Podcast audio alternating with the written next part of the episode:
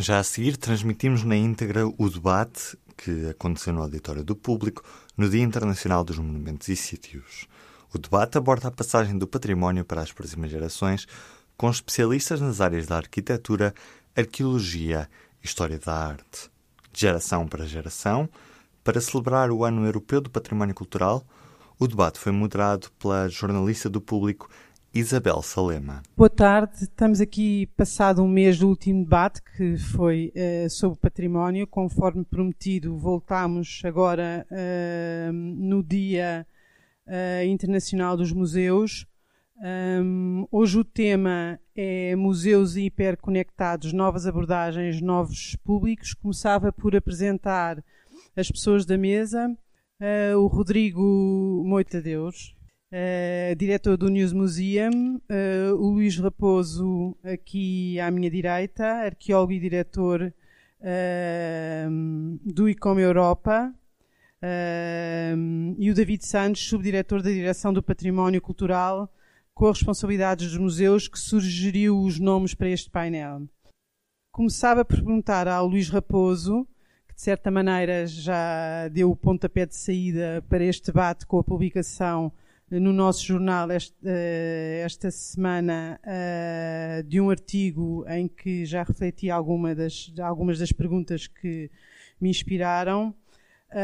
Um, porquê a escolha deste tema pelo ICOM uh, e o que é que os museus ganham em estar uh, inter, interconectados? Boa tarde, muito obrigado pelo convite ao público e à DGPC de facto, este tema eh, pode parecer à primeira vista, embora seja muito atual e, portanto, contemporâneo e certamente para um segmento da população seja imediatamente perceptível, para outros não será tanto, porque perguntar-se-ão o que é isso, conectado, que já é uma palavra de um português um bocadinho acarrónico, e hiper também, e, portanto, o que quer dizer, no fundo, o que pretendemos é explorar, eh, em termos de reflexão, eh, as possibilidades que se oferecem aos museus de, quer eh, interiormente, nos próprios espaços dos museus, quer para o exterior, à distância, portanto, poderem fazer uso das modernas tecnologias e das modernas capacidades de canais de comunicação uh, virtuais, de, do, do, universo do virtual, do digital, etc. Portanto, esta é a ideia. O que é que essas novas uh, realidades uh, virtuais, chamemos-lhe assim, que estão perante nós, que, de que nós usamos todos os dias, muitos de nós, a maior parte de nós já, que fazemos uso, podem acrescentar aos museus positivamente e ou negativamente. E, como eu, aliás, colocava um pouco provocatoriamente no texto que escrevi no, aqui no público, eh, é eh, uma pergunta é provocatória, mas foi intencionalmente colocada. Se museus e, e realidade virtual e universo virtual ou digital são amigos ou se são inimigos. Já, eu já ia mais tarde a esse ponto, mas se calhar perguntava-lhe uh, quais são as experiências que as vossas instituições, que, que a sua instituição tem, uh, uh, tem nesta área. Como é que vocês, no dia a dia, trabalham? Bom, nós já, quando se fala em, em, em mundo virtual, em digital, é um mundo muito vasto, onde nós encontramos segmentos do digital que já são arcaicos, quase diria, comuns, banais, que já se introduziram no nosso dia a dia uh, sensivelmente, desde o telemóvel, enfim, e portanto nos museus em geral, em Portugal e em concreto, e em concreto até no Museu Nacional de Arqueologia, onde trabalho, já há muito tempo que se faz recurso ao digital, seja nas televisões, nos, nos meios tradicionais, já diria assim, de complementar uh, o, ato dispositivo ou outro, uh, os sites da internet. Lembro que, por exemplo, o Museu Nacional de Arqueologia, que foi um dos primeiros museus a seu tempo a criar um site, um sítio internet, ele até foi premiado mundialmente como o melhor sítio do museu no ano, tendo ficado em segundo lugar o do Hermitage, por exemplo. Uh, e, portanto, temos alguma tradição já nesse domínio. Atualmente temos um site novo, remodelado, feito há pouco tempo, uh, e, portanto, a tradição existe. Como é, como é que se na experiência mais comum que as pessoas têm do museu, física, vamos ao Por exemplo, museu, vou-lhe dar um como é exemplo. que... Eu vou-lhe dar um exemplo, de resto tinha umas imagens, mas não vale a pena passá-las, de uma exposição feita há pouco tempo, há dois anos, a minha memória já não é o que era, mas já há sensivelmente dois anos, num projeto europeu a que o Museu Nacional de Arqueologia fez parte, que fez parte e que já acabou entretanto, que era uma exposição sobre uh, novos olhares sobre coleções, uh, com parceiros europeus. E aí fizemos uma exposição uh, muito baseada no uso das novas tecnologias do digital. Por exemplo, uh, selecionámos umas quantas peças, poucas.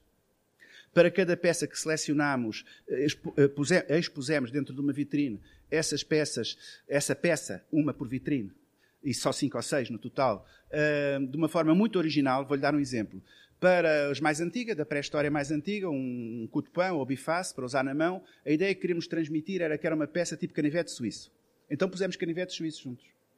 Espalhados, vários tipos, ou ferramentas dessas que se encontram até nas lojas dos chineses, uh, diferentes chaves de fendas com diferentes pontas, e isso dava a ideia empírica, logo imediata, sem digital, mas de forma sedutora, imediata e imediatamente perceptível ao visitante, de que era essa a mensagem que queríamos transmitir. Por exemplo, no caso de um tabuleiro de jogo islâmico, pusemos os jogos de xadrez, as peças de xadrez, etc. Também não é essa ideia. O mosaico romano tinha um peixe o símbolo do peixe, tanto a lata de sardinhas como os símbolos cristãos do peixe, etc., foram colocados, espalhados à volta. Bom, isso é a plataforma zero, digamos assim, não digital, mas muito importante e que nunca se deve abandonar nos museus, de eh, eh, transmitir o que queremos com as peças reais, em contexto de peças reais. Depois, acrescentámos a isto um conjunto de meios uh, digitais, virtuais do universo, como, por exemplo, os QR codes. Neste momento já são um bocado banais, não é? Ou a realidade aumentada.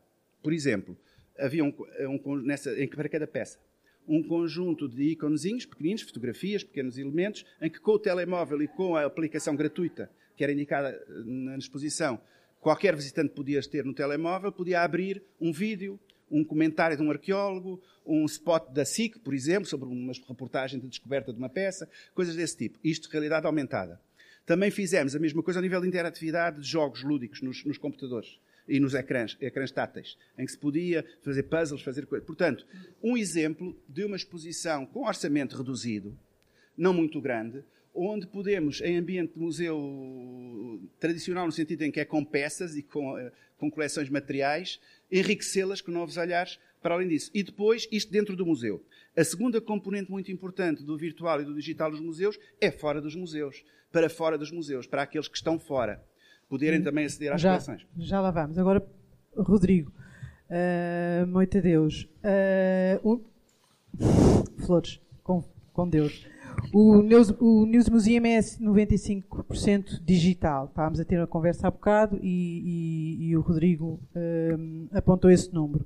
Nós associamos um museu a objetos, a algo palpável. Para si, isso é uma ideia antiquada de museu, essa ideia que nós vamos visitar e vamos ver um objeto físico. E, portanto, tivemos que recorrer à tecnologia para o fazer. Ah, portanto, não tenho dúvidas quanto, quanto à parte da tecnologia. Mas, respondendo muito concretamente à sua pergunta, diria que não. Parece-me que, alguns na história, ficou afirmada a necessidade de que os museus têm que ser um espaço de conservação de objetos. Quando não é assim. Não é, eh, não é assim. E tenho dúvidas que seja a sua primeira função, sequer. Hoje em dia, com a tecnologia, nós conseguimos ver qualquer quadro no Google. Não, é? não precisamos ir lá, ao local. Qualquer quadro está disponível no Google. Se vamos ao local, é pela experiência. E, portanto, se o museu não me oferece a experiência, eu tenho um problema, não tenho visitantes. Se não tenho visitantes, não consigo arranjar pretexto para conservar aquele património, porque está no Google. E, e tenho hoje em dia outras instituições a fazer muitíssimo bem o papel de arquivo ou depósito. Quer dizer, nós temos a Torre do Tombo, temos o Google. Portanto, qual é o papel do museu? O papel do museu é aquele que deveria ter sido sempre desde o princípio, é promover o conhecimento. E para promover o conhecimento eu tenho que dar a experiência. Se não dou a experiência, tenho um problema. Aliás, eu, eu, eu tomei a liberdade de ir... Eu fiz uma, uma pequena pesquisa online e encontrei uma, uma coisa extraordinária. Os museus na Estónia, em 2015, tiveram 3,3 milhões de visitas. 3.3. A Estónia é um país, tenho dúvidas que seja realmente um país, mas tem 1 milhão e 300 mil habitantes. Portugal, segundo os dados da DGPC, tem, uh, se não me engano, 1 milhão e 400 mil visitas, os museus. Os, os, os, só os museus. Os monumentos depois soma e aquilo, o número até é bastante maior. Nós somos um país de 11 milhões. Mais, temos 28 milhões de visitantes. Anualmente, 28 milhões. E não temos sequer, nem perto nem de longe, os números dos museus da Estónia. É extraordinário. Nós crescemos imenso desde 2010. Portanto, passámos de 1 milhão e 280 mil visitas, isto segundo dados da GPC, para 1 milhão e 479 mil visitas. Mas em 2010 tínhamos 13 milhões de dormidas e hoje em dia temos 28 milhões. E porquê e que acha que há essa discrepância? Porquê que nós não conseguimos atrair as pessoas para os museus? Porquê que não conseguimos tornar os museus no foco central da nossa produção cultural? O que é que o preocupou? Uh, o, o, Rodrigo estava a dizer que queria contar histórias e que acredita que uh, a preocupação uh, não é focada nos, nos objetos e que é, de certa maneira, também estávamos a falar há pouco um bocado à volta da ideia de entretenimento, mas porquê é que é preciso, mesmo assim, ter um sítio físico para levar as pessoas a contar a sua história? O, o sítio físico materializa a história, não é? Dá-nos, permite-nos. Porquê é que não o conta na internet? Pode ser, mas também se pode contar na internet. O sítio, o sítio físico materializa e torna e transforma a história na experiência. Essa é que é a vantagem de ter um museu. E por isso é que os museus nos locais são mágicos, não é? Uh, o Museu do Holocausto não seria um Museu do Holocausto se não estivesse em Jerusalém. Não seria Há sempre um, lado físico. Sim, de materialização. É inevitável. Nem seja, seja pelo espaço visita. físico, seja pelo espaço físico, seja por uma peça mais icónica, seja a visita, seja a forma como os visitantes são guiados. A materialização é uma parte essencial da experiência. Por isso é que a sala de aula continua a ter alguma magia não é pelo conteúdo, certamente, que está lá a ser transmitido ou pela forma como o conteúdo é transmitido, mas é porque é o espaço físico. É diferente de uma sala, de uma, de uma, aula, de uma aula virtual. Mas o, os museus precisam de reganhar, de reganhar esta, esta noção de sala de aula. Uh, porque eles são o que eles são, desde, desde o início. Agora passava aqui a pergunta para o David Santos. Uh, qual é, é, o investimento que os museus estão a fazer uh, na, digitalização, na, digitalização, das suas coleções, no fundo, na construção destas imagens que permite uh, extrapolar o lado físico de cada uma destas entidades que fazem a, a, DGPC e como é que isso pode modificar a experiência dos museus que o Rodrigo estava um pouco a, a citar há pouco? Eu diria que a experiência espaço-temporal, que é a experiência por natureza humana da relação com tudo, seja a nossa vida no cotidiano, seja também na experiência do espaço do museu, eh, continua a ser, pelo menos por enquanto, a experiência que prevalece na relação que os seres humanos, e neste caso os visitantes, estabelecem com o património e as coleções que estão à guarda dos museus. E eu não falaria tanto da realidade concreta dos museus que estão sob tutela da DGPC, mas de um ponto de vista mais abstrato, mais abrangente. Essa é a experiência que nós uh, temos como uh, fundamental na relação com as coleções, mas também temos vindo a observar que nos últimos anos tem havido uma invasão da importância do virtual na experiência do museu e na experiência mesmo física. O que é que eu quero dizer com isto?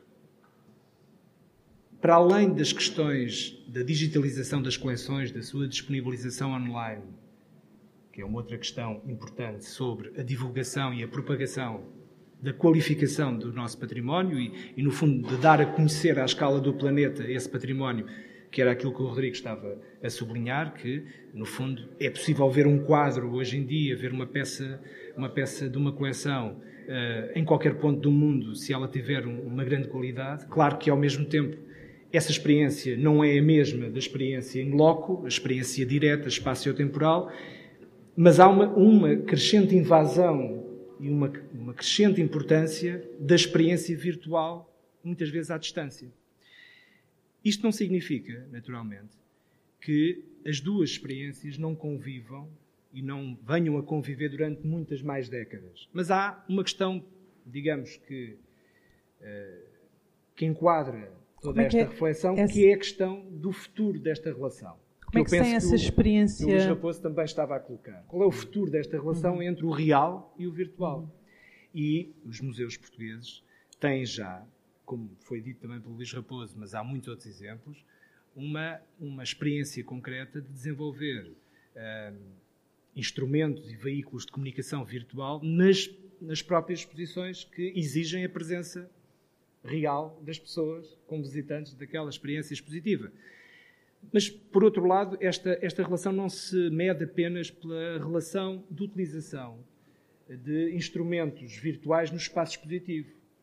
Mede-se cada vez mais por uma questão que me parece eh, bem mais perturbadora neste momento concreto do nosso presente, que é a utilização, por exemplo, dos smartphones na experiência da visita real. Ou seja, até que ponto é que nós não estamos a caminhar, para não dizer que, que observamos com muita frequência uh, nos grandes museus do mundo, mas também nos museus portugueses, uh, a visita que se confina, ou cada vez mais tende a ficar reduzida ao testemunho eh, que a fotografia captada pelo smartphone, já não digo a selfie, mas eu digo a fotografia que testemunha a passagem, a presença, ou pela exposição, ou pelo próprio museu, ou pelo espaço exterior do museu. Já, é? já lá vamos às selfies. Um, pegando um pouco de, na, na, questão introduzida pelo Luís Raposo e que o David Santos estava aqui a, a, a trazer para essa discussão, que é o mundo virtual uh, versus o mundo real, uh, em que alguns museus uh, isso ainda é visto, o, o, mundo virtual é visto como um inimigo. e o Luís dizia-se que se colocava no meio termo é. e citava aqui o, o, Walter Benjamin para falar da aura do objeto. Exato. Exato. E que os museus implicam sempre alguma materialidade. Claro. Claro. Como é que Pois, gere, realmente eu sinto, E como é que as equipas têm é. gerido esta, esta alguma perplexidade? Vamos lá ver, quem trabalha em museus, quem é profissional de museu e que está das nove às seis e muitas vezes como hoje ou amanhã até à meia-noite e portanto dá o corpo ao manifesto em termos de estar dentro dos museus e não por fora a falar dos museus, tendencialmente e, e tende a ser, repete-se, perdoe-se o pleonasmo, tendemos a ser um pouco, no bom sentido da palavra, conservadores. Neste sentido temos acervos materiais. E, contrariamente ao que o nosso amigo e colega de painel disse, eu não estou nada de acordo que não seja essa a principal função que se pede aos museus. Eh, não sei se tem filhos ou não, mas se tiver netos e bisnetos, se os seus bisnetos não tiverem para ver as coleções que nós temos para ver, vão recriminar a si Sim. ou a mim. Não é? Nós temos, felizmente, coleções de há dois, três mil anos, milhares de anos atrás, temos de há séculos atrás, porque alguém cuidou que elas ficassem até hoje, chegassem até hoje. Portanto, a primeira função do museu é realmente conservar as suas coleções, porque senão não é museu. Dar a conhecer, há muitas formas de dar a conhecer. Também o museu deve fazer, evidentemente, não, não discuto mas sem prejuízo da função essencial que é a conservação das coleções. Mas vocês sentem essa perplexidade entre esses Sent, dois... Sentimos um bocado, mas eu desculpe, eu queria duas ou três coisas que foram ditas por o um colega de mesa e que eu não posso deixar passar. A questão da Estónia, e da Lituânia e da Letónia. Não sei se sabe porque é assim. Diga, diga, não sei. Pronto. Esses três países bálticos são, de longe, na Europa, os que mais dedicam, orçamento dedicam à cultura e ao património cultural. De muito longe por questões de afirmação nacional, relativamente ao gigante que está ao lado. E, portanto, a questão dos museus e do investimento em cultura e em património cultural é absolutamente crucial do ponto de vista identitário. Nós temos a sorte, e ao mesmo tempo o azar, de sermos o mais antigo Estado-nação da Europa. E achamos que o que somos, e temos consciência que somos, não é preciso nenhum museu para nos dizer o que somos, portugueses, está adquirido e, portanto, não é preciso grande investimento do Estado nisso. Portanto, são realidades completamente diferentes. Ah, é isso, soma-se outra questão que já no último debate eu vi que foi referido e que eu tenho aqui os números, estou a projetar agora, do, do Eurobarómetro. É que nós temos os piores indicadores de compromisso cívico com a cultura. E não é só com os museus, é com o teatro, é com a dança, etc. Portanto, dizer que as pessoas vão pouco aos museus porque os museus são desgraçados e são coisas chatas, etc., é iludir completamente a questão. O que nós somos é um povo que, infelizmente, é muito, é o primeiro em proclamar princípios, como se vê aqui por estes indicadores que estão agora a ser projetados. Somos o primeiro, o segundo ou o terceiro em todo um conjunto de indicadores proclamatórios. Mas somos depois, como se verá por o slide seguinte, os últimos nos os indicadores de, realmente, de real compromisso cívico na Europa. E não é só nos museus, como lhe digo, é em tudo o que seja atividade cívica de compromisso e de dar o corpo ao manifesto. Portanto, não é os museus só. Agora, é evidente que os museus podiam ser muito melhores do que são. Estamos de acordo. Estamos de acordo. Mas não é descaracterizando-os. Não é deixando de ser museus. Um arquivo, como eu dizia, não sei se no público ou não, mas um arquivo de fotografia digital, um arquivo numérico, não é um museu. É um arquivo. Tal como uma coleção de livros é uma biblioteca, não é um museu. E não são menos importantes, nem têm que ser mais chatos. Claro. Portanto, há muitas formas de ser, de prestar serviço social e cultural uh, da nossa sociedade, e os museus é uma delas. Não temos que ser nada imperialistas relativamente a outras. É uma em que o objeto é central. Agora, evidentemente, e objeto material. Eu não acredito no conceito de museu virtual sem objetos materiais. Isso não existe. O que existe, evidentemente, é muitos arquivos, muitas formas digitais de melhor compreender as coleções materiais que existem nos museus e das melhor poder fazer. Aquilo que faz as pessoas irem aos museus não é ter bons edifícios, é ter boas coleções. Em todo o mundo os inquéritos demonstram a saciedade. Isto é uma coisa de beabá. Pode, o museu pode ter só uma Gioconda, não precisa mais nada, nem legendas, nem nada, e vai milhões de pessoas lá vê-la. Vamos voltar aqui à, à aura do objeto. É, é essa a aura do objeto? Exatamente. Falta, uh, que é insubstituível. A aura do objeto e, uh, de alguma maneira, a impossibilidade, muitas vezes, de chegar e de tocar, estamos só a vê-lo, na maior parte das vezes. como é que estas novas tecnologias, em relação a, a, essa, a esses pormenores, a coisas que só manipulando nós conseguimos ter acesso, como é que estas novas tecnologias podem ajudar ou têm ajudado? E, se calhar abrir a conversa depois Olha, eu vou, vou aos dar um exemplo, da mesa, os, melhoram essa os experiência. São, os exemplos são imensos. Uh, vamos lá ver se eu... Eu trazia aqui um vídeo de dois minutos ou um minuto e meio, portanto uma coisa mínima, mas que eu penso muito sedutor do Getty um, para mostrar uma possível uso corrente comum futuro do, do digital nos museus, que nós não temos ainda em Portugal.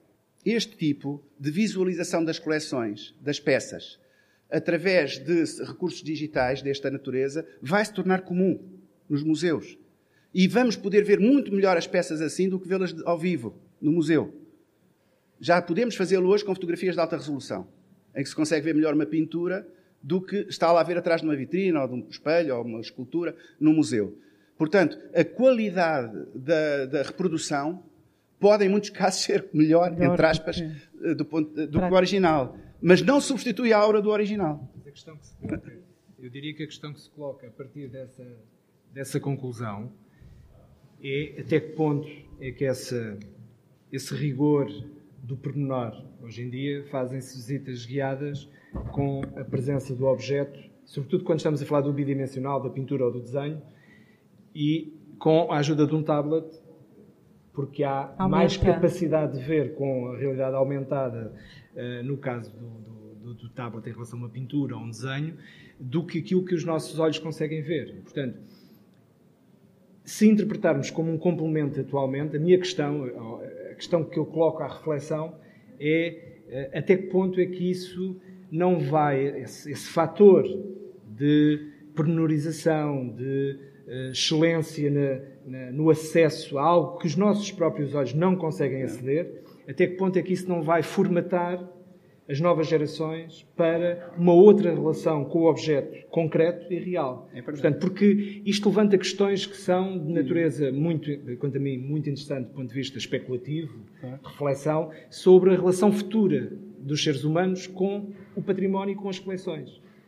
Uh, independentemente de termos Mas consciência, que é que essas... no, as nossas gerações atuais que terem essas... consciência de que, que o real visitas... é mais importante ainda do que. Mas será que daqui a três gerações é uma, ou quatro é questão... o real será assim tão mais dúvida, importante?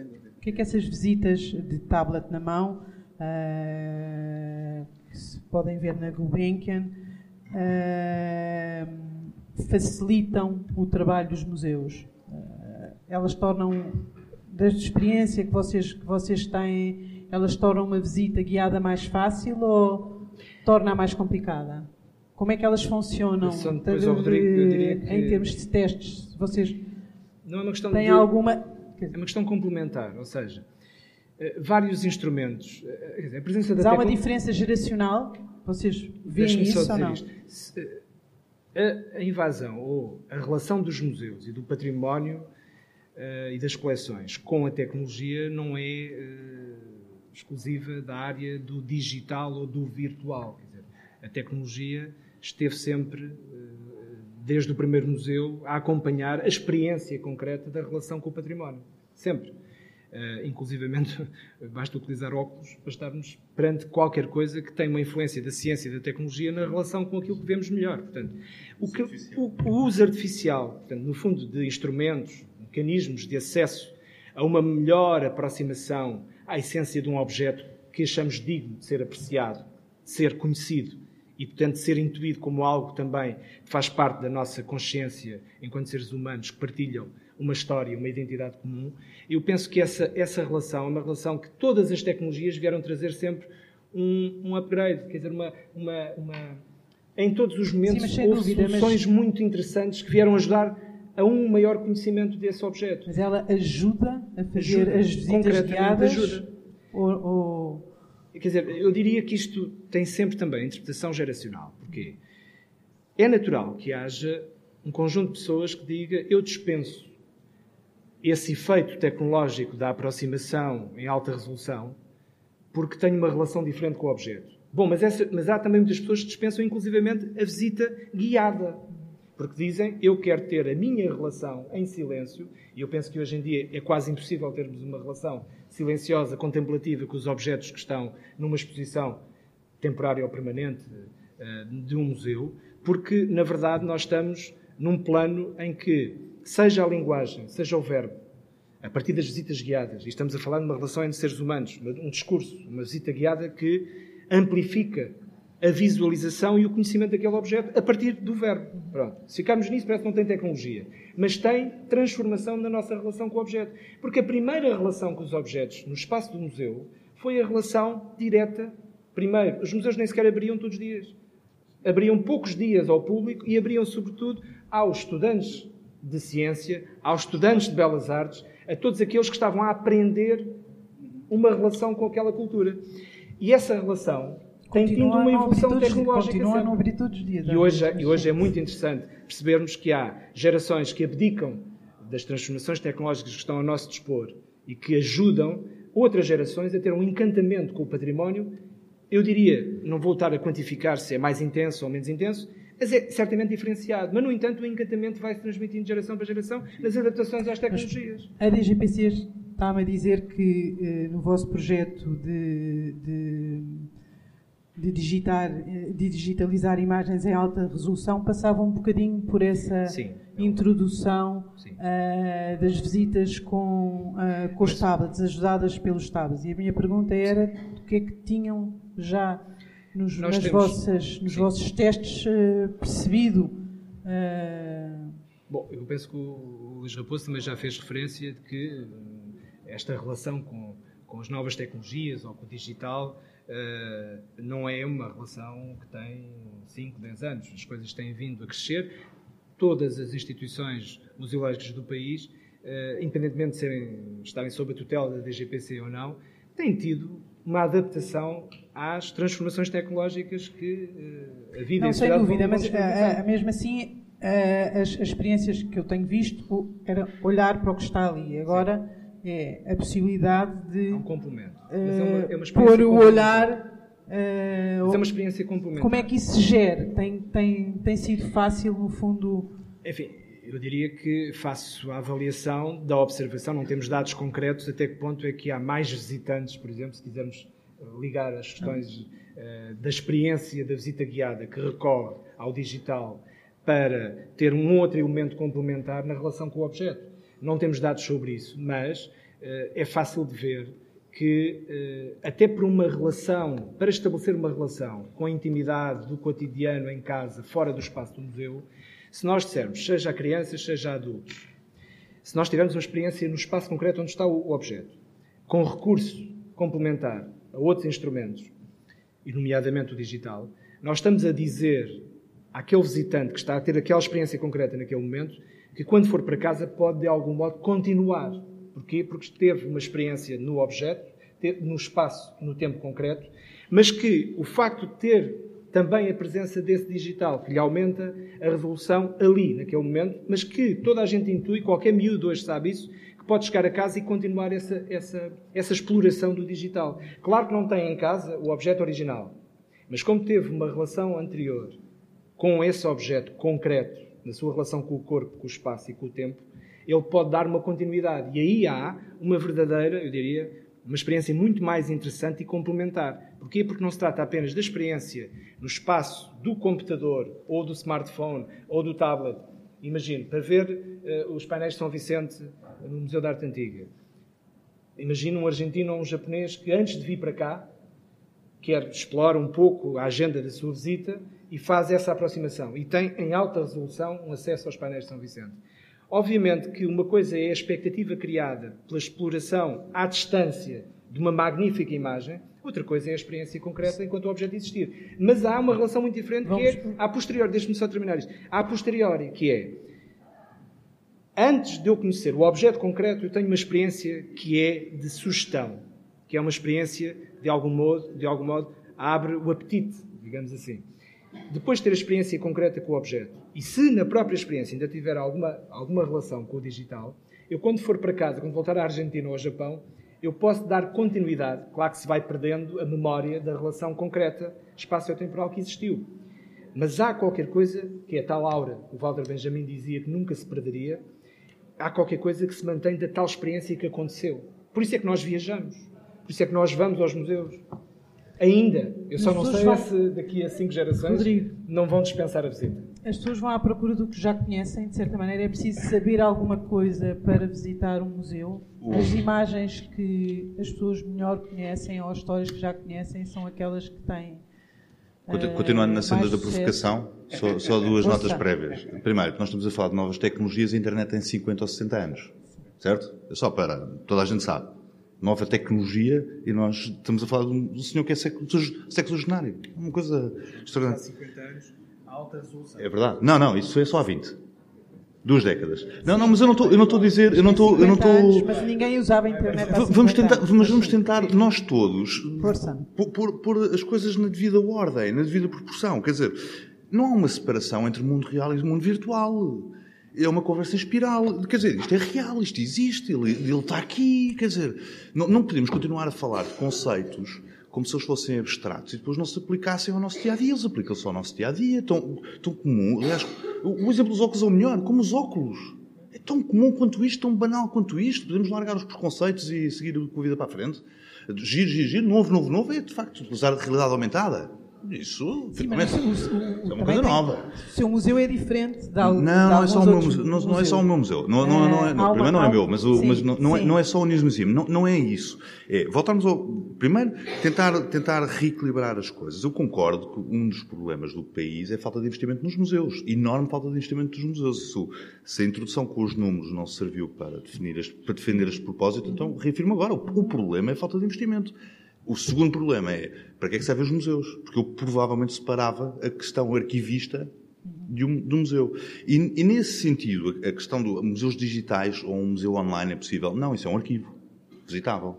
É um arquivo visitável online, não é um museu. O museu é experiência. Mas a pergunta era se o virtual sim. ajuda claro a sim, a tecnologia é um instrumento. A tecnologia não é um fim per si. A tecnologia é um instrumento. Se isso é um meio. É, se você consegue perceber isso no, no Quais são as histórias que as, pessoas vão à procura das histórias que já conhecem, no fundo? Vão, vão, mais, vão mais. A pessoa, quando vai a um museu, vai à procura da experiência. Ou seja, o, o, vai à procura da experiência e é a experiência que a pessoa conhece. E por isso é que é tão maravilhoso conseguir dotá-la de tecnologia que lhe permita ir para além da experiência imediata. Ter a apreender conhecimento, porque eu ter uma fotografia, de facto, em alta resolução dos painéis de São Vicente, é de facto a possibilidade que eu tenho de aprender pintura. Lamento imenso, não sou doutorado na área. Portanto, se me conseguirem ajudar a perceber porque é que aquilo é mágico, eu agradeço. É tão simples quanto isto. No Louvre, chegar ao Louvre, não sei se já tentaram ver a Mona Lisa no Louvre, é impossível. É impossível. E, e pior, e quando é possível, aquilo não vale. Não vale. Tem mesmo que me explicar porque é que aquilo é mágico. No entanto, vão. E, no entanto, vão. Vão e, e, em, em, grandes números. Mas, mas porque é preciso explicar, porque é preciso explicar porque é que é mágico. Porque tem que se explicar porque é que é mágico. Lá está, promoção de conhecimento. Sim, no fundo, ir à procura daquilo que já se conhece. Isso faz-se num tablet. É? Isso faz-se com tablet. Uh, Eu, eu, Quer, eu queria comentar algo que disse o, David e com o qual eu concordo e acho que é uma observação uh, que daria pano para mangas e muito importante, que é se o digital vai ou está e vai alterar a nossa relação com o real e com o objeto real. É um grande problema com o qual não só, só não digo que me angustia, porque tenho outros motivos de dia a dia, de contentamento, mas que realmente me preocupa. Eu tenho lido muito posso sobre o assunto, por exemplo, lembro-me de uma tese que li há uns anos, poucos anos atrás, em que a observação do, do, do, do recreio em escolas primárias e infantários conduzia à conclusão de que as crianças que tinham mais tempo passado em frente de jogos de computador e computadores batiam mais nas árvores. E porquê? Isso parece ridículo, pai. Porquê? Porque tinha uma diminuição da visão periférica da percepção tridimensional do mundo. E, portanto, a questão do mergulho excessivo em visões bidimensionais do mundo, mesmo que sejam simuladas, tridimensionais do computador são sempre bidimensionais, hum, é preocupante em termos de alteração da mente humana. Isto, isso preocupa-me. Hum, é um nível mais psicológico, filosófico, se quiser-se dizer. Preocupa-me também um outro nível que é a possibilidade que eu antevejo como, diria infelizmente, hum, no horizonte possível, de se quebrarem os pontos com o real, com a realidade. E se considerar que a vida é bastante e é suficientemente compensatória vivendo em universos virtuais. Isto, é, é, ou universos máquinas, maquinais, de máquinas. A robótica, por exemplo, no, no livro de tendências nos museus do último ano, de 2017, da Sociedade, da Aliança Americana de Museus, coloca-se como a grande uh, tendência dos museus próxima para o futuro a inteligência artificial, a robótica, tudo isso. Inquieta-me muito que seja um robô a servir de recepção num museu. Mas isso não é contraditório com os números que nós estamos a falar, com o aumento dos, dos, das visitas e com o número de. Não, mas eu não estou de... a falar em número de visitantes. O número Sim, de visitantes até. Eh, há um paradoxo. Museu... Por exemplo, nós esta semana fizemos debates dizer, toda a semana. Os receios todos não são receios que sempre. fantasmas que têm formas diversas conforme. Não, não aqui trata-se de receios que não, é, eh, que não se colocam no plano de haver mais ou menos visitantes aos museus. Colocam-se no plano da cidadania. Para mim é muito mais importante e interessante a perfeição humana do que a perfeição do robô. Sim, mas o que é que e o museu, o museu que nos faz dialogar com os mestres do passado e com o que nos antecederam, deve ser a grande escola de ensino de cidadania. Sim, mas isso é o que define um museu, não é? Claro, mas se ele passa a ser uma máquina onde temos representações virtuais e que as próprias uh, pessoas, que não são pessoas com quem interagimos, são máquinas, isso inquieta-me. Uh, uh, enfim, mas isto é, isto, é, isto é para dizer que estes horizontes, isto não tem a ver com o número de visitantes, porque... Não, não, não é nesse sentido, é que as pessoas continuam a gostar dos museus. Continua, é, é, isso que eu ia dizer, é isso que eu ia dizer. é que o efeito, o digital lado. pode até ser um tiro no pé para, em termos de números de visitantes. Por exemplo, esta semana tivemos um conjunto de debates no Museu Nacional de Arqueologia. Tô... O facto de serem transmitidos em streaming fez com que estava muito menos gente na sala do que normalmente estaria. Mas aumentou-lhe a audiência? Sim, mas o que é que nos interessa é isso? Vou a sua palavra muito mais longe. Desculpe, mas é que no museu não vendemos sabonetes. Não, não tem nada, que isso Nos museus nós queremos que, as pessoas tenham a experiência o que é que isso tem a ver com, do contacto com a realidade. Isso tem a ver com sabonetes? Eh, eh, não, é que... Então, não, o objetivo não é promover o conhecimento, não é levar o conhecimento não, mais longe Não, não, não. Como disse, no museu é, é um conhecimento baseado em objetos reais, que se transformam. Eu, por exemplo, eu sou arqueólogo. Para mim, a transformação de objeto que eu encontro em escavações sujo e que manipulo e que tenho na mão e que é um, em objeto de museu já me incomoda muito passa a ser uma coisa que ninguém pode tocar senão com luvas, estar numa vitrine, etc. Já é outra coisa. Mas ainda é um objeto, que tem aura própria. Mas não é a minha de arqueólogo. É já outra.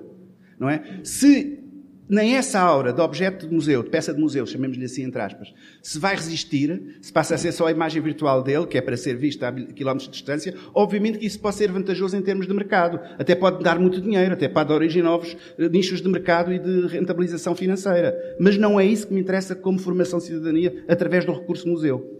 Uh, posso só uh, recentrar aqui um bocadinho a conversa em, em, em relação às imagens e essa produção toda de uh, mundo virtual que, que, está aqui em discussão, uh, que está aqui em discussão também. A DGPC constrói um arquivo. O, o Rodrigo falou também da importância uh, de diferenciar entre arquivo e museu, um pouco também nas preocupações do, do Luís Raposo sobre a qualidade da experiência. Mas no, quando nós estamos a construir estes arquivos enormes, de que maneira é que outras instituições, de que maneira é que o mundo se apropria uh, dessas imagens e se isso permite, de certa maneira, alguma das tendências recentes dos museus, que é abrir uh, o espólio e o trabalho do espólio uh, que o museu implica a comunidades muito mais largas do que aquelas com que normalmente trabalhamos. E agora também, em modo de provocação, pedir que abrisse aí a pasta uh, para mostrar como é que uma. Uh, abre uma qualquer? Uh, pode ser essa.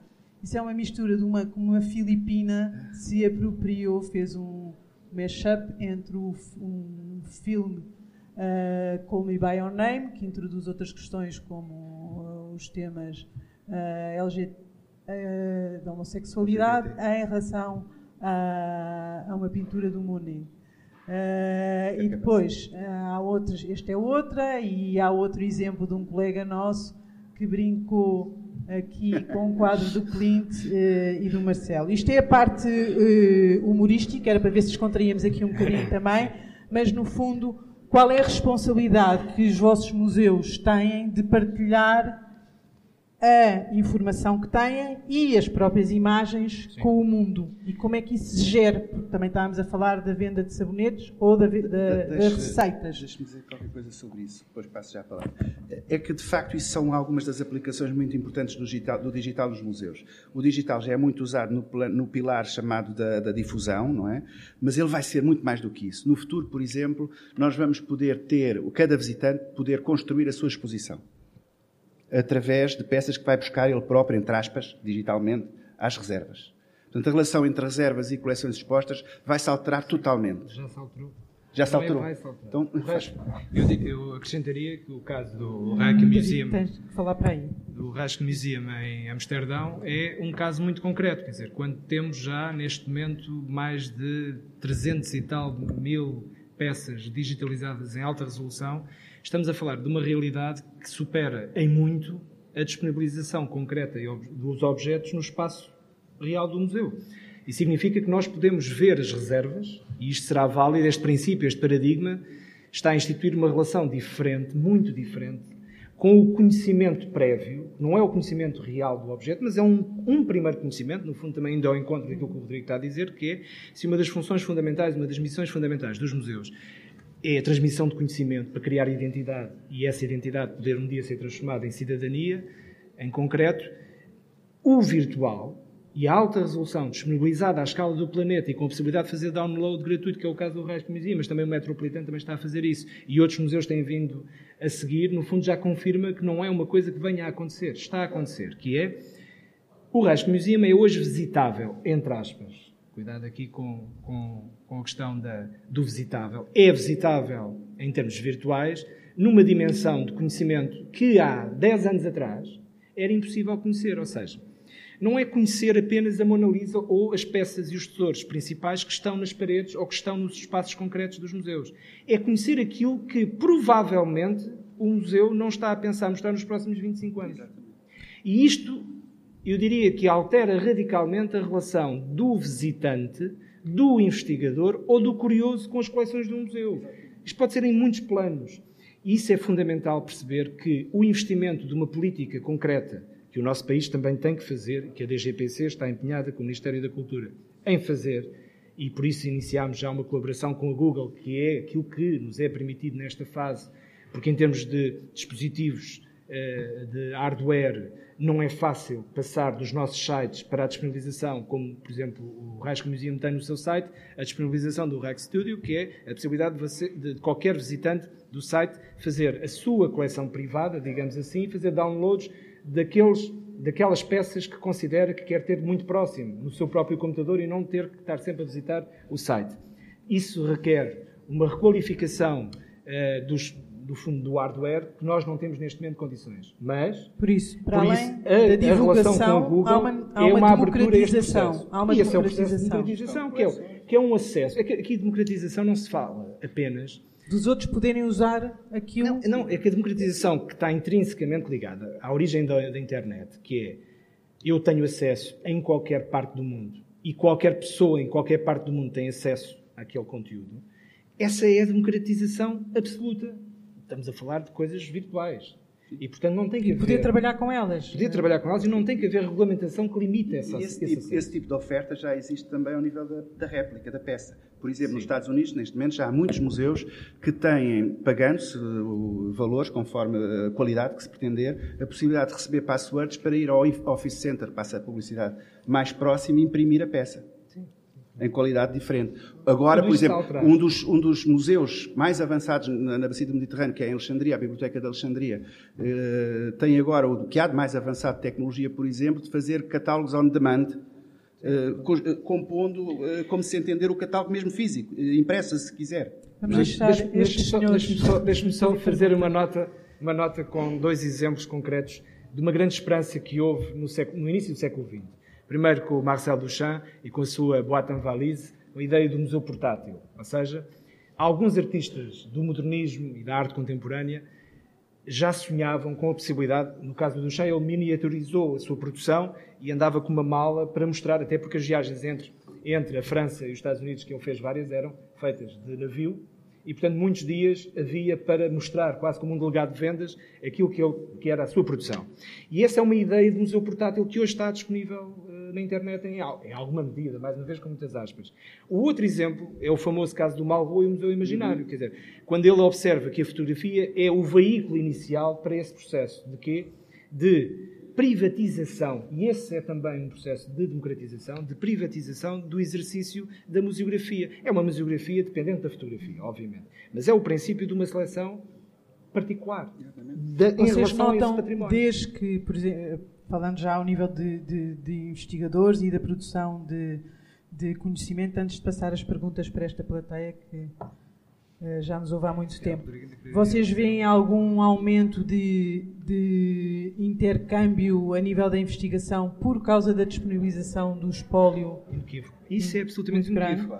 Mais do que a visita, o aumento do, do, número de visitantes, o aumento do número de visitantes nos museus uh, tem mais a ver, obviamente, com o acréscimo de turismo em certas cidades ou em certas zonas do que propriamente com as visitas virtuais.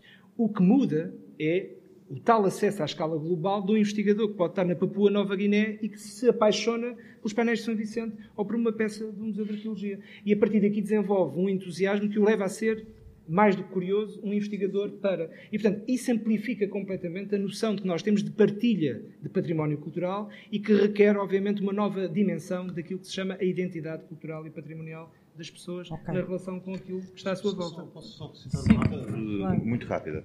Ah, só para dizer que, ainda por cima, vivemos um tempo absolutamente extraordinário, a propósito do, do número de turistas, em que há a necessidade económica de termos conteúdos. Portanto, é cada vez mais injustificável não investir uh, neste tipo de espaços, neste tipo de infraestruturas. Uh, em rigor, eu vou, vou dizer uma heresia, a cultura quase devia passar para dentro da pasta do, do, do turismo e da economia faz muito mais sentido. Ao contrário. Ou engolir a economia parece um bocadinho mais difícil. Não, o turismo. Mas, uh, ou, ou talvez. Mas a verdade é que existe essa necessidade. O país precisa de facto desses conteúdos e não é compaginável com o nível de investimento que nós temos hoje em dia. Obrigado. Só uma última coisa, agora é a minha provocação, Luís Raposo. Eu uh, vou fazer aqui uma especulação.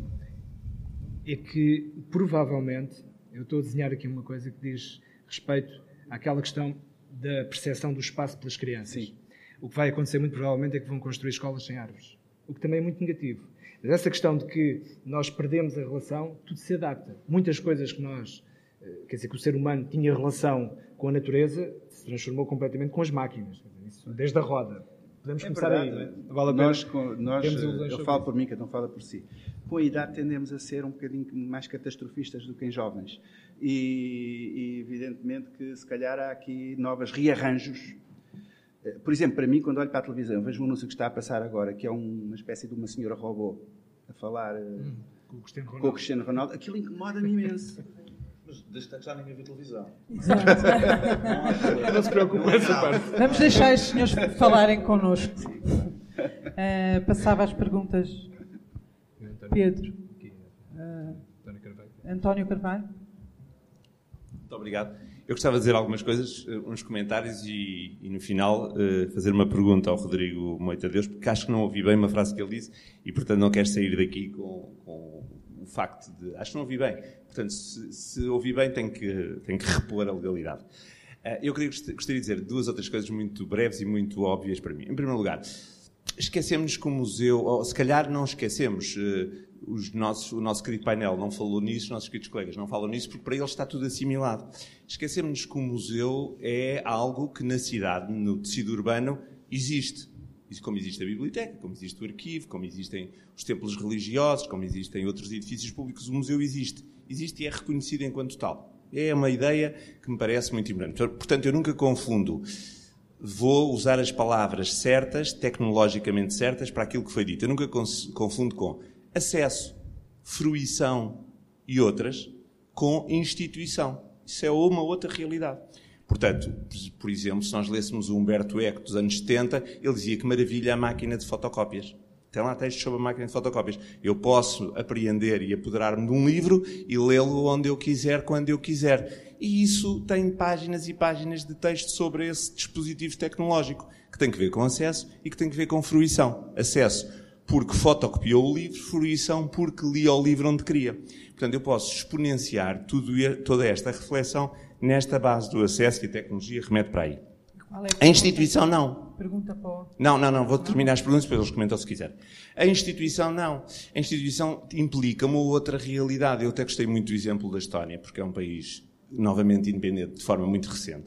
Porque os museus também contam a história do tempo em que são construídos, em que são feitos. Portanto, quem conhece a Estónia bem, sabe que um conjunto daqueles museus tem uma mensagem muito específica. Já foi referido pelo Luís Raposo, exatamente o contexto, mas nós precisamos da história do próprio museu. O que é que pensava aquela sociedade e o que é que, uh, qual era o seu código para a construção daquele museu. E nenhum é igual ou pertencem, claro, a tendências, pertencem a movimentos, pertencem a períodos, a ciclos, mas nenhum é igual. Repare-se um exemplo que o Dr. Luís Raposo, o colega Luís Raposo, Luís Raposo, se me permites, deu e que eh, eu observo logo por outro prisma. Falou da biblioteca, da nova biblioteca Alexandrina, em Alexandria. Então, se era uma questão de acesso e de fruição, para que é que se fez de novo um edifício icónico e para que é que se juntaram novamente os fundos astronómicos, os fundos documentais que, deram, que dão origem agora ao print on demand? Não era preciso, bastava só utilizar. A, a nota. Sim. Havia mais comentários, mas não quero naturalmente tirar, eh, com certeza que o museu é preciso para educar. Se tivesse aqui um psicólogo dizia o museu é preciso até para a contemplação do belo, porque faz bem o contacto, faz bem a saúde mental, podíamos ir por aí fora. Agora, o comentário. Ouvi esta frase dita por si. O Museu do Holocausto não seria Museu do Holocausto se não estivesse em Jerusalém. Ouvi esta frase? Não é verdade é que não, não é, foi. não é verdade. Já lá foi.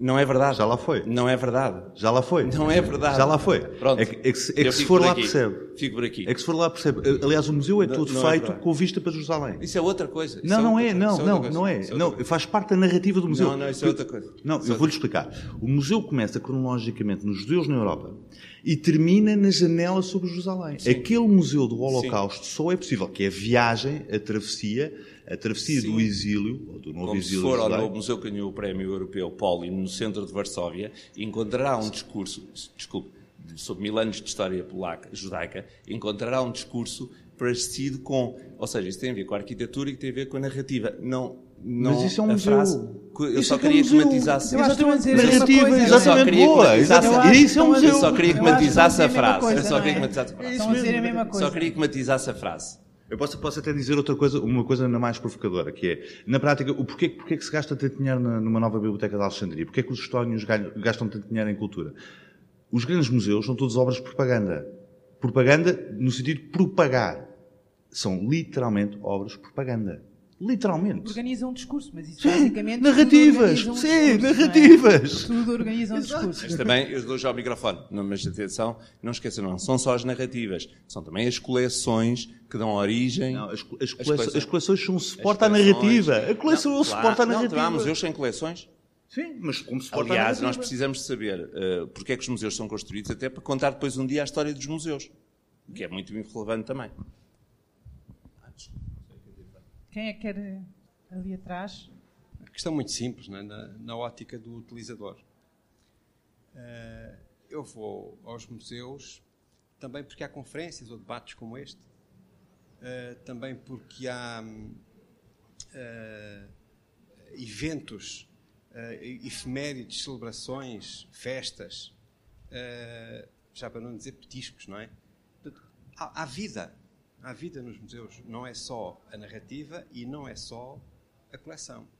Há coisas a acontecer porque faz parte da cidade. Eu sou vizinho do museu. Uh, ou então eu sou uh, um visitante longínquo e quero lá chegar, quero ter lá estado. Epá, estavam 20 japoneses à, à, frente e eu não vi a, a Mona Lisa, mas estive lá. Estive lá. E depois uh, passa-se lá também a investigação. É um centro, há museus que são centros de investigação, que produzem resultados, produzem conhecimento, ou enfim, produzem algo que nos vai enriquecer e que vão também constituir um legado. Vão, vão prolongar no tempo, uh, portanto, para além da peça que sai do, do, do chão e do passado, uh, há depois uh, não só narrativas, há também uma construção. Há, há um novo edifício. Quer concluir com uma pergunta ou era a sua experiência que queria partilhar? Fica a partilha. Obrigada. Que alguém quer comentar? Não, eu, eu, penso que para o ano, o tema do Dia Internacional dos Museus do ano que vem é os museus como uh, centros culturais, cultural hubs em inglês, em inglês. E, portanto, vem muito bem quanto do que estava a dizer. É evidente que o museu não é só as peças postas nas paredes, os quadros, ou o que seja. É muito mais do que isso, e estamos de acordo aqui na mesa todos quanto a isso. Não é? Mas não pode deixar também ser isso. Mas também já agora, já agora, não podemos é antecipar o tema do próximo ano, senão isto é esquizoide. Exatamente. Eu gostava.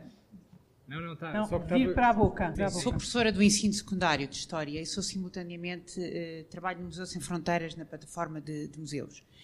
E da minha experiência de 20 anos, porque sou uma das fundadoras da, da ONG, acho que não é o-o, é i-i. Porque, e digo-vos isto pela minha experiência na aula, com alunos eh, completamente eh, que vivem vidas em, em, em, em, rotas paralelas que nunca, nunca têm ponto de encontro com a cultura, quando uma visita a um museu é preparada através do museu virtual, a visita é fascinante para eles. Não querem sair do museu. Oh, professora, não, tive, eu tive um, tive um caso de, um, de um miúdo uh, africano, coitadinho, que morava num bairro horrível, miúdo, daqueles que até o guarda do museu uh, olhou assim para mim, mas, mas como é que a senhora traz aqui este miúdo? O miúdo entrou no Museu Nacional de Arte Antiga, fomos no, num dia que o museu abriu à noite, um, eram 11 da noite, ele não se queria vir embora porque dizia, oh, professora, como é que eu nunca vi coisas tão bonitas que existem neste mundo, pronto. E outra, outra, outra situação que aconteceu comigo foi, eu falo muito no museu virtual e, e faço sempre, sempre que há o tema da arte islâmica, ou o tema do barroco, ou o tema do século XIX, etc. digo sempre vão ao museu, encontram lá as coisas e as, e as timelines, etc.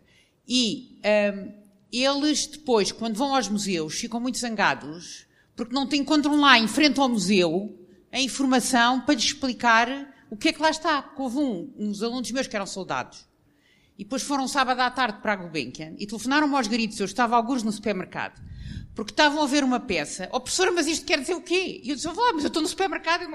Ó oh, professora, mas aqui não está aqui, não está aqui escrito. Quer dizer, o problema da sinalética, o problema da informação, o problema de chegar em frente a uma peça e os miúdos perceberem, os alunos, aos vários níveis de aprendizagem ao longo da vida, que aquela peça que ali está não é uma peça de museu, é o princípio de uma história sem fim, que se vai puxando o fio e que se encontra, que tem tantas coisas rocambolescas, até ter, como o, o, o professor disse, desde que foi roubada, ou que foi saqueada, ou que foi trocada, ou que foi, pronto, até chegar ali, até a equipa toda que trabalhou aquilo, até ao designer, aquilo tudo.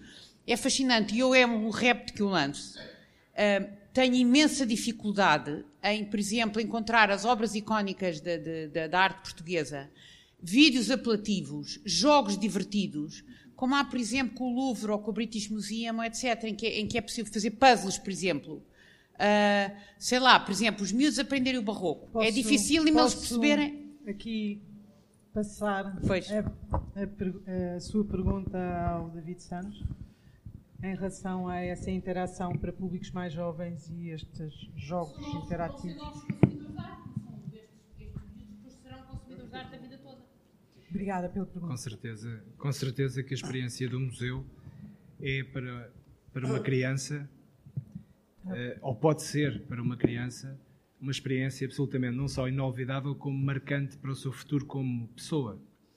Uh, e independentemente da sua origem social, da sua, da sua, do seu contexto uh, onde cresce, a experiência do museu traz esse, esse apelo da relação com os objetos em concreto, mas com a informação que, que, que, eles também exigem. E aqui falamos, no fundo, o que me está a sugerir não é só apenas uma melhoria do, do serviço educativo ou da, da, da relação de comunicação dos museus, mas também de acessibilidade. E aqui acessibilidade no sentido de acessibilidade intelectual, acessibilidade na comunicação. Obviamente que esse é um tema que nos últimos anos, eu diria nos últimos seis, sete anos, tem vindo a crescer a importância de uma política de acessibilidade. Quando nós pensamos em política de acessibilidade em museus, pensamos sobretudo na mobilidade reduzida ou na, na, na, nas deficiências mais comuns, mas estamos a falar necessariamente também da acessibilidade na comunicação eh, para diferentes, obviamente, diferentes escalões etários e diferentes uh, formações e, consciências relativamente à informação. Esse é um trabalho que, felizmente, a DGPC tem vindo a, a implementar, não só em alguns museus, como também, porque, no fundo, todos estes projetos exigem uma grande orçamentação. No caso, por exemplo, dos monumentos do património da Unesco, Batalha, o Convento de Cristo, Alcobaça e também os Jerónimos, que aqui não, não, não tem a ver com a coisa na Central, mas por estar na região centro, a maior parte desse património da Unesco está, está sob a tutela da GPC, nós tivemos acesso a um programa de financiamento também ligado ao turismo que permite desenvolver um projeto de acessibilidade ao nível da, da comunicação como nunca conseguimos ter. Eh, porque, infelizmente, enfim, as grandes regiões de Lisboa e Porto estão com praticamente impedidas de, de, de concorrer a, a, recursos europeus. Embora estas coisas não podem ser, obviamente, só dimensionadas à medida uh, dos orçamentos europeus, mas sim do nosso próprio orçamento, e esse é o, o rep também que o Rodrigo deixa aqui, de que um maior investimento na área da cultura. Hoje o Primeiro-Ministro também fez questão de fazer referência numa entrevista ao público e à Isabel Salema que uh, o 1% para a cultura, algo tão, tão enfim, tão exigido de algum modo pelo setor da cultura, uh, ainda não será nesta legislatura, mas uh, parece que abre alguma esperança para que um dia possamos ter outro tipo de orçamentos. Eu não diria com o mesmo tipo de investimento que a Estónia faz ao nível da sua, da sua prática museológica, eh, porque obviamente estamos a falar, como o António Carvalho referiu e o Raposo também, estamos a falar de realidades diferentes que necessitam também de uma afirmação de identidade completamente distinta de um país com com os nossos séculos de, de existência, mas todos reconhecemos que o orçamento para comunicar melhor e com todos tem que ser maior para podermos responder melhor àqueles que nos visitam, porque nós queremos, todos, aqui responsáveis, eh, técnicos que trabalham nos museus, todos temos a obrigação e também o desejo de, por um lado, aqueles que nos visitam sintam a necessidade de voltar, porque, tal como foi dito lá ao fundo, eh, a experiência de estar no museu não é apenas uma experiência de narrativa, de discurso ou de conhecimento. É uma experiência social, é uma experiência física e é uma experiência emocional que, por vezes, nem sequer passa pelas questões da narrativa. Passa pela emoção de estar perante os tais objetos, perante tal, o tal património que é fundamental para, para, para vivermos e para nos relacionarmos com os outros. Rodrigo. Só, Cristina, Cristina, não é? Deixa-me só dar-lhe uma, uma nota, uma segunda, uma segunda hipótese para, para, para responder à, à, sua pergunta de porque é que não se faz. Eu, eu, já, sim, sim, sim. Eu, eu, eu fiquei banzado a olhar para o homem e pensar, isto existe. Mas melhor ainda é que fizeram queixa. Houve um movimento, um pequeno movimento de cidadãos que fez queixa à Câmara Municipal de Sintra porque o Essa de Queiroz não podia ser pintado de verde fluorescente. Agora, aplicando ao seu, ao seu exemplo, imagina o que é que é pegar nas grandes obras dos pintores portugueses e brincar com aquilo em Tetris quantos intelectuais é que não vai ter em cima a fazer artigos de opinião e dizer isto é uma coisa inacreditável, como é que vocês foram capazes de fazer seus blasfemos, hereges? É uma coisa inacreditável, mas o país funciona mesmo assim. Funciona mesmo assim. Nós estamos há quanto tempo a discutir o nome do Museu dos Descobrimentos? Ainda há bocado estamos a discutir isso. Mas não conseguimos chegar a, chegar a acordo sobre o assunto. Imagine bem o que é que é brincar com as pinturas dos pintores portugueses. Vou, vou passar aqui a pergunta àquele, uh, Boa tarde. àquele senhor que está ali. Eu vou ser muito rápido. Para o Rodrigo, uma precisão que é importante, apesar de tudo. não é. Um, a internet tem 40 ou 50 anos, mas o que o Rodrigo está a falar é da web, da World Wide Web, que tem muito menos anos, tem 20 anos. Portanto, é preciso distinguir. Quando fala na Google e nessas aplicações todas, estamos a falar da web.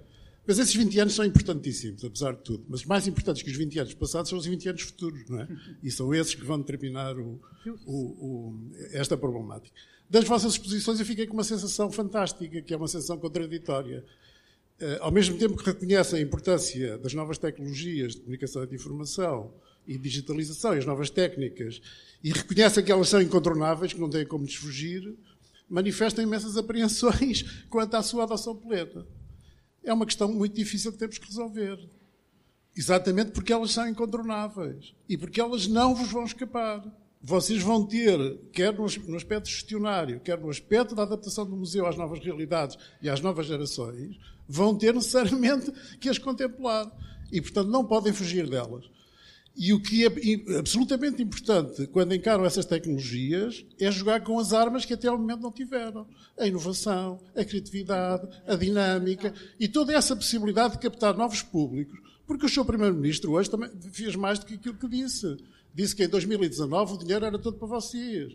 Todas as entradas eram para vocês. Vocês já devem estar super contentes, já estão riquíssimos, vão ter um orçamento fabuloso em 2019 e eu espero que isso seja utilizado nas novas tecnologias eu gostaria que se confirmasse esse seu vaticínio. Mas tenho muitas dúvidas que o Primeiro-Ministro tenha dito que o dinheiro vinha todo para os museus. Eu gostava de. Que o dinheiro de... tinha vindo, ou que viria em 2019 todo para os museus. Não, em parte.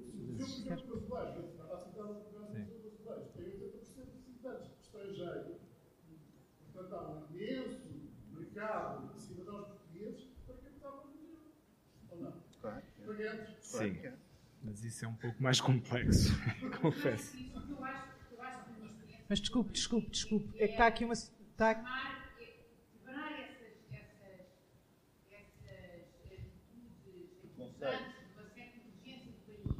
Não tem a noção do que é realidade. Mas se calhar o seu essa de Queiroz era só horrível, também podemos por essa hipótese. Foi tocar um bocado fotografia real, a culpa não é minha, também deles. Não? Ou então eram todos do Benfica e você não percebeu. Ia passar a pergunta aqui para, para a frente. Boa tarde. Uh, eu, antes de avançar para a minha pergunta, queria dar os parabéns ao ICOM pela escolha do, do tema, que acho muito pertinente e muito atual.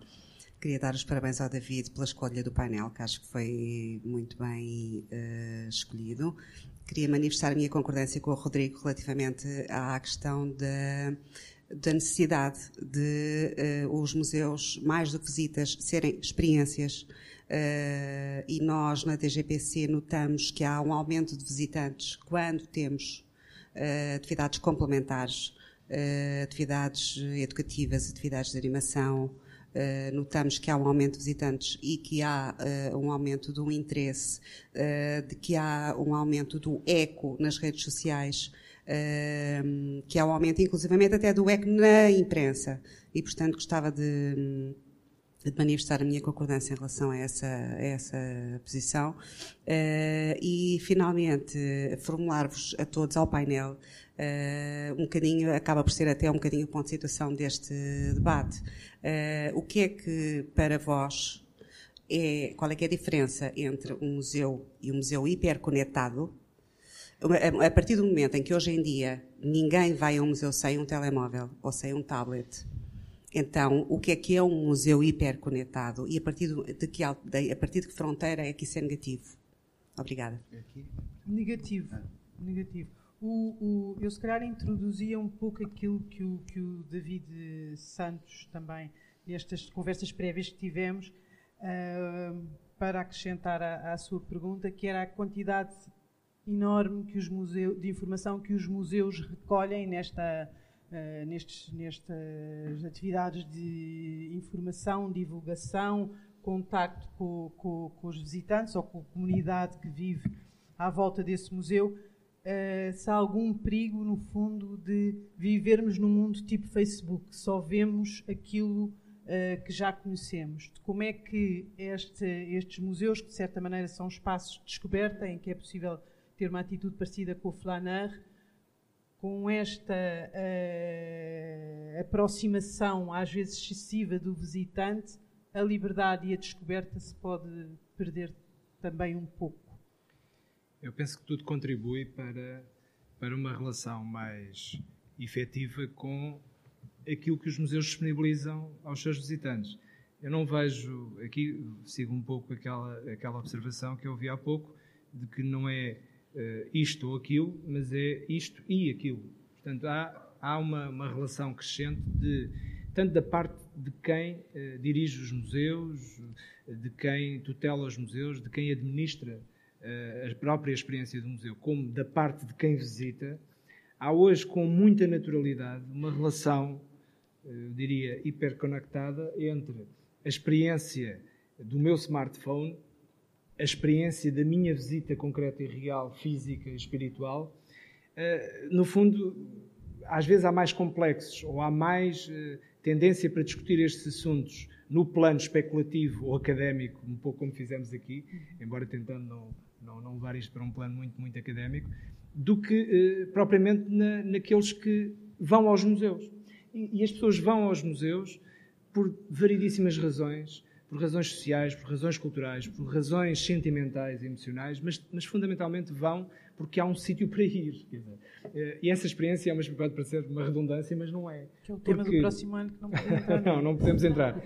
Mas é que a, a experiência de ir ao museu, eh, ainda, por exemplo, é, é, algo que ainda se diferencia verdadeiramente da experiência que essa sim tem-se vindo a perder. Eu não vou introduzir um novo tema, mas, por exemplo, de ir ao cinema. A experiência, isso significa que a relação com os objetos, por isso é que eu digo, e aqui fazendo especulação, se calhar mais duas ou três gerações, esta questão do objeto e da experiência manter-se-á uh, uh, ativa e fundamental.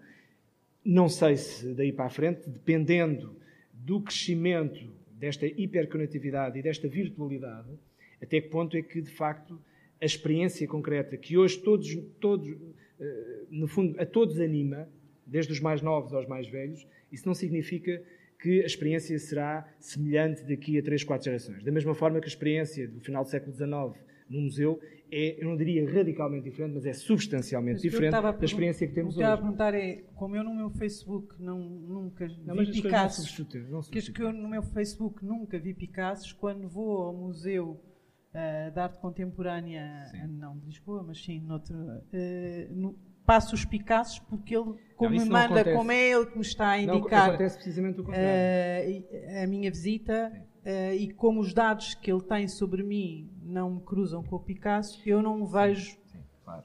no eventualmente, fundo, tal problema da hiperconectividade. Eventualmente nós podemos cair, em última análise, num problema de manipulação uh, da própria visita, a partir do momento em que há uh, um, algo, no fundo, o princípio do algoritmo que vai dando conta a um administrador tecnológico robótico dos meus movimentos e das minhas aproximações, daquilo que eu desejo, daquilo que eu não presenciei. Bom, mas os riscos e os perigos das tecnologias existem desde a roda, quer dizer, ou desde o primeiro momento em que o homem sobe uma árvore. Eu não me parece que possamos viver de costas voltadas para a realidade futura pelos riscos que, que, que, o futuro implica, porque ele implicará sempre riscos, mas também certamente implicará sempre resultados, consequências positivas, e temos que saber jogar da melhor forma possível com os equilíbrios necessários a vivermos em sociedade, independentemente dos riscos que as novas tecnologias ou as tecnologias que ainda nem sequer conseguimos ter imaginação para, para, para pôr como hipótese, uh, nos vão trazer. Isso é inevitável. Não há nenhuma relação com a vida que não seja de razoabilidade, quando estamos à procura do bom senso e da razoabilidade, na relação entre a segurança e o risco. Querem um comentário genérico, não tenho nenhuma coisa específica para dizer, senão isto. Eu sou otimista nesse aspecto, quanto porque a questão é eu vejo da seguinte maneira: nós trabalhamos em museus, eu pessoalmente penso que todos nós trabalhamos em museus, não obstante todos os dramas do dia a dia, as dificuldades todas, sentimos um privilégio enorme. Trabalhamos juntos do belo, trabalhamos juntos de coisas que nos estão permanentemente a interpelar. Seguindo aquela máxima do Humberto Eco que conta a biblioteca, o mais importante não é o livro que vamos ver, é o outro que está ao lado. Não é? Estamos sempre a deparar nas reservas dos museus com estas surpresas que nos deixam comovidos. Depois temos nosso, os, os, públicos, ou eu prefiro até dizer utilizadores, porque não são só visitantes, uh, que nos demandam, entre os quais, por exemplo, o, a alegria, a comoção, a emoção que nos causa uma criança, essa experiência que, disse, eu conheço é imenso, é muito repetida, todos nós conhecemos. De crianças mais traquinas, os mais desinquietas possíveis, têm como que uma visão do mundo nova no museu. E passam a, a ter uma relação com a arte, seja a arte tradicional, seja outras peças, a é arqueologia, a etnografia, diferente do que tiveram até agora. E é esta experiência, que é sensorial, que é da relação com objetos do passado que nos interpelam, ou do presente, não é? Claro, não é? Mas objetos que nos estão ali a interpelar e que, nos, que nós não queremos perder nos museus. É evidente que tudo o que possamos sobre isto, sobre o objeto, acrescentar, quer no antes de ir ao museu, na preparação das visitas, uh, e, e, em geral, quer no depois, quer o à distância, sem nunca ir ao museu. Uh, por exemplo, eu lembro-me da conversa que tive com um taxista no Rio de Janeiro, uma pessoa muitíssimo humilde, um homem absolutamente espantoso, mas muito humilde, que morava numa favela, que me apontou, etc., a dizer o que ele conhecia, que eu comecei a duvidar da história dele, do que ele conhecia de museus pelo mundo fora. E quando ele começou a dizer, e monumentos, mas começou a entrar em detalhes do café que está na praça em frente e não sei o quê e tal, que era verdade. Então eu ia, mas você. Não, era porque ele à noite com o filho viajava no Google. Não é? Portanto, isto é inapagável. Isto é impagável e nós que trabalhamos em museus temos que saudar o mais possível estas novas tecnologias. Mas não temos é que nos travestir nem deixar de existir como museus. Rodrigo. Só, só, já agora aproveitando, só, só mais um. Pronto, sobre aquela, aquela provocação da praxe, não é? Porque o, o objeto não vale pelo objeto em si, vale por aquilo que nós contamos acerca dele. Sim, claro. Lamento imenso. Claro. Um capitel é um capitel, é indiferente, é um monte de pedra.